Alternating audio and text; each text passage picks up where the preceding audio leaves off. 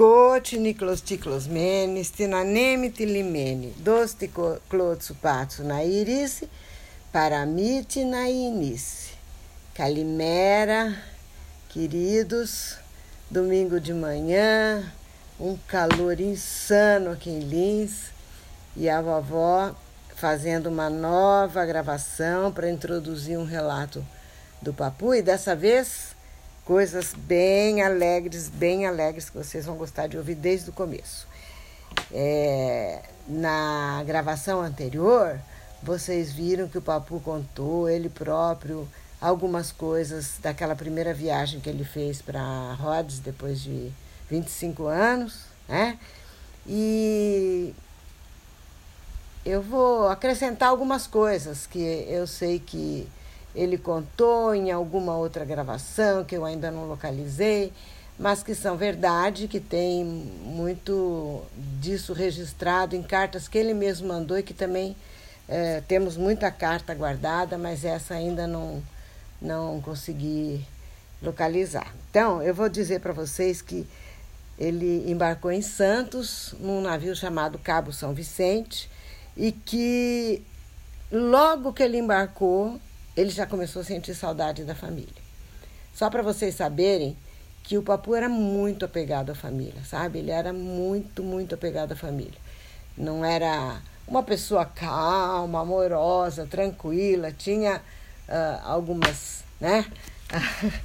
algumas bravezas, mas é, é, era o jeito dele. Ele era apegadíssimo à, à família. E a primeira coisa que ele pensou quando ele se viu sozinho no navio, sem a minha mãe, foi: o que, que eu estou fazendo aqui? O que, que eu estou fazendo aqui? Era um casamento em 1962 de 20 anos. E eu sempre me lembro deles dizendo, os dois dizendo, que os primeiros 20 anos de casamento foram os mais difíceis. Que depois eles ficaram sendo um casal que nós testemunhamos como poucos a gente vê que são unidos até o fim, né? E que viveram felizes, momentos felizes, e mas que os primeiros 20 anos foram bem difíceis. Então ele já estava naquele momento sentindo um pouco de saudade, já começou até a escrever uma carta. Antes de chegar, de chegar no Rio de Janeiro, já tinha uma, escrito uma carta para a família toda mas não tinha como, agora tem que encarar, né? Ele foi para uma viagem demorada, ia ficar meses fora, tinha que encarar. Ah, as possibilidades financeiras acho que não eram tão grandes, eu tenho certeza que não eram naquela época, eu lembro pela casa que a gente morava, as nossas condições. Ele ficou numa cabine compartilhada com dois jovens judeus libaneses. Não era uma cabine só para ele. Mas sabe, entrando no navio, tudo é bonito, tudo é novo, aquilo é luxo, puro luxo, festas, alegrias, salões, dança. E mesmo com toda essa saudade, eu cá entre nós. Tenho certeza que ele esqueceu um pouquinho, rapidinho, da, da família que estava lá, nesse sentido, de poder também se divertir e, e participar daquela animação toda. Como ele jogava xadrez, era um exímio enxadrista, ele já começou fazendo amigos, jogando xadrez. E como ele era um péssimo dançarino, quando tinha bailes, ele ficava só olhando ali o pessoal dançar, tomando sua cervejinha, o seu bebendo seu champanhe. Mas bem que de vez em quando ele se animava. Isso deve ter sido relatado em alguma carta ou em algum lugar que eu não localizei ainda. Ele disse que quando tocou Aquarela do Brasil, num certo momento, mesmo sendo o péssimo dançarino que ele se dizia, ele saiu dançando porque a emoção de ser brasileiro estava à flor da pele ali, né? E, e num certo momento, quando ele conheceu um grego que estava indo embora para a Grécia de, de vez, eu não sei se era para Rhodes, ele era uma pessoa que tinha vindo para o Brasil, tinha plantado arroz, não teve sucesso e resolveu que ia voltar para a Grécia de vez, era bem mais jovem do que ele. E o rapaz estava se divertindo bastante, pegou o microfone, começou a cantar um sirtaque, e aí o papo de vocês já com o, o, o, o climazinho de, de champanhe e cerveja, o que, que ele fez? Eu tenho certeza que ele disse que ele sempre dizia quando ele se animava e perdia um pouco do, do policiamento sobre si mesmo que ele costumava fazer. Que leve a breca. ele sempre dizia isso, que leve a breca e saiu dançando sozinho no, no salão lá do, do restaurante, salão de dança do, do navio. E aí é, ele se tranquilizou mais, assim, atenuou aquela saudade, mas continuou sentindo, escrevendo cartas, mas começou a perceber coisas novas e desfrutar de coisas novas. Então, isso tudo vinha nas cartas. E ele conta que num certo momento ele percebeu a alteração da cor do mar e um marinheiro explicou para ele que é porque estavam chegando perto de terra. E essa terra eram as ilhas que eles visitaram, que ele adorou, que ele falava a vida inteira de Tenerife e Las Palmas. E, e até me lembro, não só me lembro, como tenho comigo guardado ainda um colar que ele comprou em Tenerife para mim. Na verdade, ele não é que ele é, trouxe coisas para todos os filhos, mas esse colar, que é uma coisa mais assim de cristal reluzente, é, ele comprou porque eu já era mocinha, a Marina era ainda uma meninota de 7 anos, eu já tinha 15. Então, é, é, ele pensou, quando viu o colar, pensou na filha mais velha que já usava. E esse colar eu guardo até hoje. É, eram duas voltas de cristal, o tempo fez com que o colar estourasse, nós fizemos uma nova fiação nele, um novo fecho e o colar está aí. E eu guardo com muito carinho aquelas, aquela volta de, de cristais que ele trouxe de, de Tenerife. Mas eu estou contando como ele eh, se divertiu, como ele fez a viagem, mas ele mesmo vai contar o que ele. É... Na verdade, não é que ele vai contar mais sobre a viagem, eu acho que são reflexões que ele fez quando ele voltou, e na hora que ele acaba de contar algumas coisas relacionadas à viagem, ele começa a falar da mamãe. Isso que eu estou dizendo, 20 anos de casamento, e ele, acho que na distância, com esses meses de separação, ele percebeu, avaliou, reconsiderou é, novamente quanto valor ela tinha para ele, para a família. A mulher maravilhosa, a heroína, que ela própria dizia que, que se eu sou uma heroína, mereço um troféu, mereço uma medalha, como a gente ria disso porque sabia que uh, as agruras né, de casamentos longos todo mundo conhece. Mas, enfim, é, ele fala dela e como é a primeira vez que a gente vai conseguir ouvir algumas palavras da vovó Josefina, da bisavó de vocês, então eu paro o meu relato aqui e vocês vão ouvir ele falando. Não é imediatamente após a viagem, viu? A viagem foi em 62 eu, eu pesquei essa, essa confissão dele, o quanto ele amava a vovó e quanto o casamento era importante para ele, num, num depoimento dessa altura que ele está fazendo para mim, 84, já quase 85, tá bom? Mas eu encaixei aqui porque eu entendi que na saudade, na viagem para Tenerife, ele valorizou mais e mais a mulher que ele tinha. Então nós vamos esperar agora para ouvir o vovô o bisavô, o papu, falando da, falando da Yaya, da vovó Josefina, e também vamos ouvir a vovó Josefina desta vez. Um pouquinho que ela fala. A fita gravaram não? Em todo caso, vou esperar um pouco. Digo, eu estava dizendo que da sua mãe não falei até agora nada. Falei só quando conheci a menina, quando me trouxeram aqui, me apresentaram já a dona Cristina como, como genro, deu tudo certo, casamos. Graças a Deus, vivemos felizes, apesar de no começo da vida a gente ter sempre umas, criar uns problemas sempre, mas olha o que temos vivido já tantos e tantos anos, já estamos quanto? 40, não sei quantos anos já de casado, de 42 que nós casamos, já são 42 anos de casado, não é isso? Daí para frente, senão. Mas já os tantos anos que nós vivemos, graças a Deus, tantos e tantos anos vivemos felizes. E, como você falou qualquer dia desses, não sabemos onde começou um, termina dois, somos como se fosse um. Tudo que nós combinamos muito bem, qualquer coisa, tudo estamos sempre de acordo, vemos muito bem, graças a Deus, muito bem. Então, Como você sabe muito bem, essas coisas não precisa nem falar, você mesmo sabe melhor do que eu. E você escreveu, fala o que você quiser. Sobre a, a Coreia da gente diferente. Nessa altura aqui eu vou precisar fazer uma intervençãozinha, porque deu algum problema na gravação e eu não consegui juntar uh, o que ele estava dizendo com o que a vovó ia começar a dizer e ficou um vazio. Aí, para facilitar um pouco para mim, esse vazio eu estou preenchendo aqui com esse intervalo aqui para não ficar um buraco. Aí, a vovó.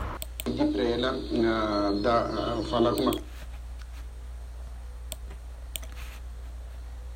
umas raivas ainda ela, pelo contrário, nunca só pensa coisas boas, procura fazer bem. A sua mãe, esta é sua maravilhosa mãe, e eu vou pedir para ela uh, dar, uh, falar uma coisinha para vocês, tá?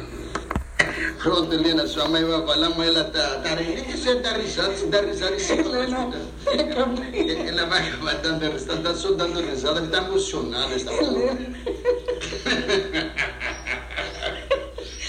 Eu pedi os testamentos do teu pai. Fala mais baixo, não escuta. Ouvi teu pai falando mais baixo testamento. Não, mais perto, senão você não escuta. E eu quero falar que ele jogou tanto confere que não é nem carnaval.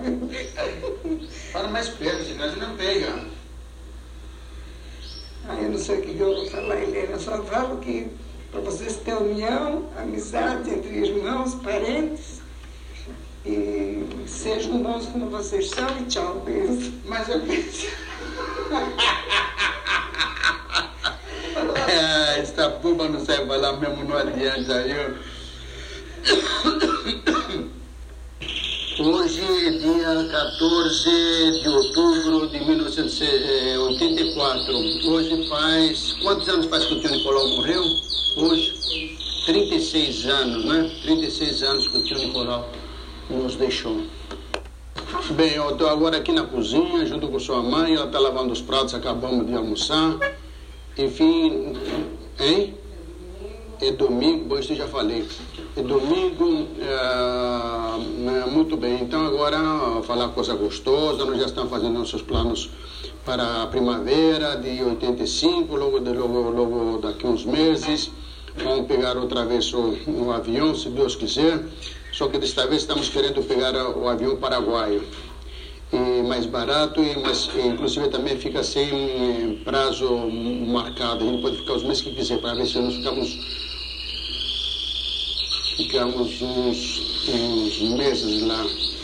Em vez de ficar um pouco de tempo só, nós vamos ficar um, uns meses lá. Nós estamos pensando em pegar avião, vamos até a Alemanha Lá nós encontramos o, Antônio Tsakiri, ficamos dias lá em Berlim. Depois de lá, nós vamos talvez na Espanha, ou no Marrocos, por aí, ou então descemos diretamente, ainda estamos uh, pensando. A pegar a Aí então nós vamos pegar talvez em, de lá diretamente para a Veneza, de lá vamos pegar o, o navio passar pelo Mediterrâneo, chegar em Rhodes. E eu quero ir novamente para a Ásia Menor. Parece que sua mãe também está querendo ir para a Ásia Menor. Vamos aproveitar. Hum, aproveitar mais estes anos que ainda, ainda sobra. Hein? Fala. Tá mais essa primavera que não sabemos se tem uma outra. Ah, não fala besteira, mulher.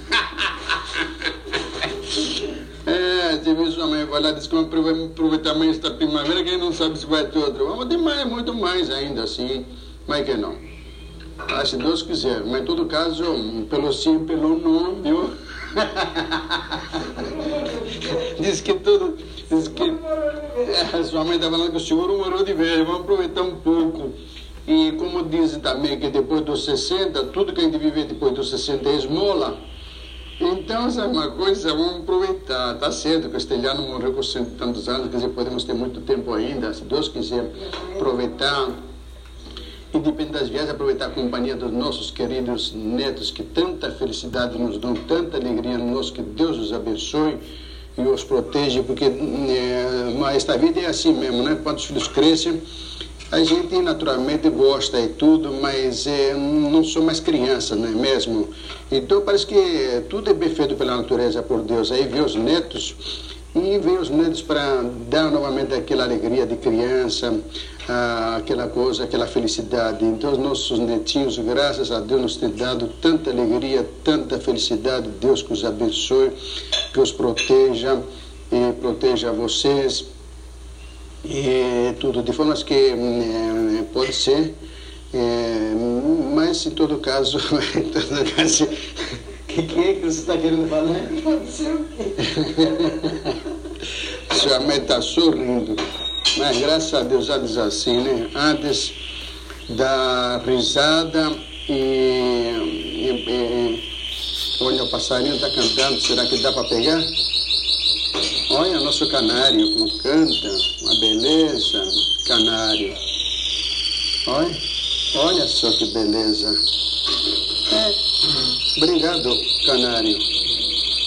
Você está me ajudando a terminar as minhas gravações com mais alegria ainda, com música. Canta mais, Canário, canta, lindo. Canta mais um pouco, vai. Vai parar agora, Canário? Por quê? Canta mais um pouco. Oi, a fita está terminando. Bem, tudo bem. Não estou enxergando direitinho aí, mas eu acho que está a fim da a fim está acabando, né? Como já te falei, qualquer coisa que você quiser, você me pergunta para completar se você quiser mais alguma coisa. Agora vamos deixar o canário cantar.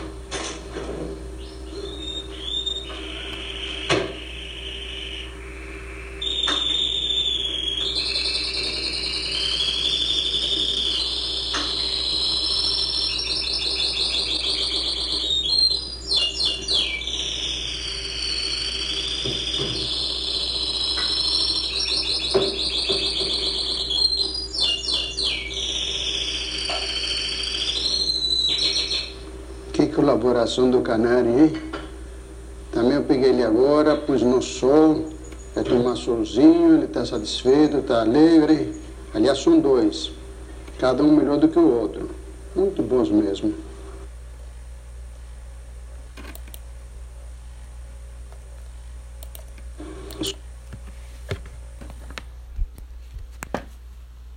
Viram só? Que delícia! Esses netos que os bisnetos não ouviram o canto desse canário. Eu acho que o nome dele era Lindo. Não sei se era o Lindo ou se era algum outro, eu acho que era o Lindo esse. E os bisnetos não ouviram, mas todos os netos com certeza se deliciaram com esse ambiente de amor, com essa vovó tão leve, com esse ambiente gostoso na casa deles, com o canto dos canários e agora vão se deliciar novamente com a saudade gostosa de quem amou, continua amando e sente a presença e o amor ainda dos avós e dos bisavós. Então, por hoje é só, acabou a história, viva a vitória. Quem quiser que conte outra.